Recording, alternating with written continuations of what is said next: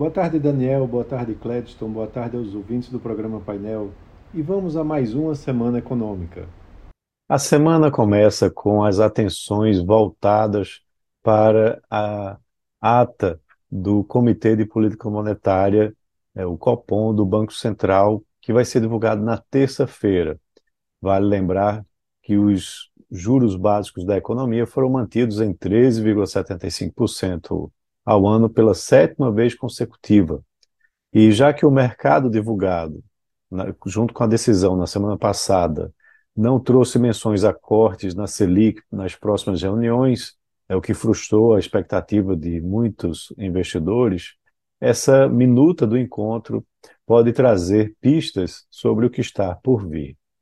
Né? Alguns pontos de atenção devem ser levados em consideração nesse documento, né? que, por sua vez, deve reconhecer, deve reforçar a já conhecida mensagem de prudência e paciência, né? Mas a ata pode trazer a visão do Copom sobre a persistência de incertezas em relação ao arcabouço fiscal, a evolução do cenário externo, a dinâmica do crédito doméstico e como isso pode impactar a calibragem da política monetária.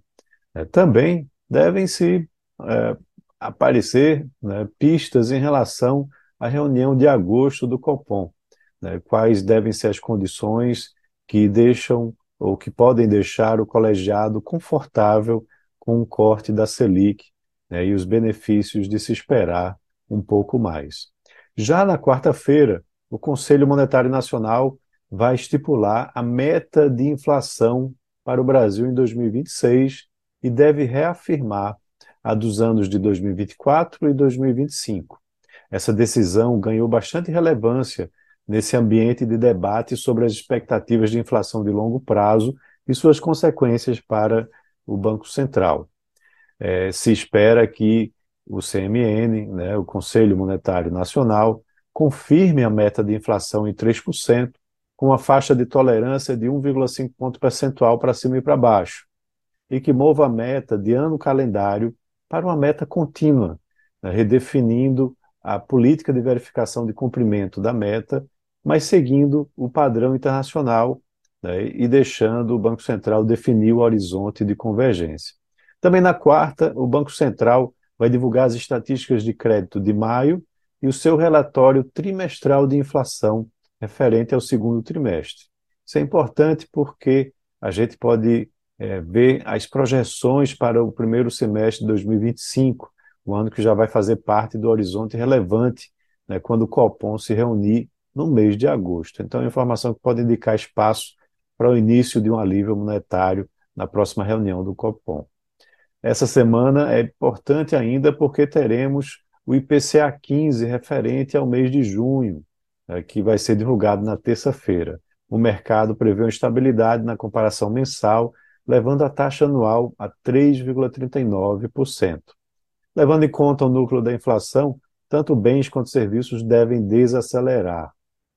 Para completar essa agenda dessa semana, na quinta-feira e sexta-feira teremos dados importantes do mercado de trabalho. O CAGED vai ser divulgado na quinta-feira e a expectativa é de uma geração de 185 mil empregos formais líquidos né, para o mês de maio. Já a PNAD contínua vai ser divulgada na sexta e deve apresentar uma queda na taxa de desemprego de 8,5% para 8,3%. E lá fora, o PCI, né, que é o Índice de Preços de Gastos com Consumo nos Estados Unidos, vai ser divulgado na sexta-feira. O mercado prevê uma variação mensal de 0,4% no núcleo desse indicador do mês de maio, na comparação com abril, fazendo com que a taxa de 12 meses vá para 4,7%, e é o principal índice de inflação observado pelo Banco Central Americano nas suas decisões de política monetária.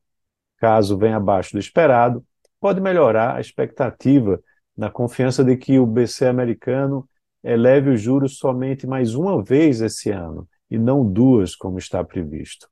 Na quarta-feira, também o presidente do Fed, o Jeremy Powell, vai participar de um evento com outros presidentes de bancos centrais lá em Portugal, com participação também da Christine Lagarde, que é presidente do Banco Central Europeu. Né? Então, isso é importante porque passos, é, pistas sobre os próximos passos dessas autoridades monetárias serão provavelmente divulgados. Na sexta-feira, sai também o índice harmonizado de preço ao consumidor da zona do euro, né, onde o mercado espera uma inflação de 5,6% no acumulado de 12 meses.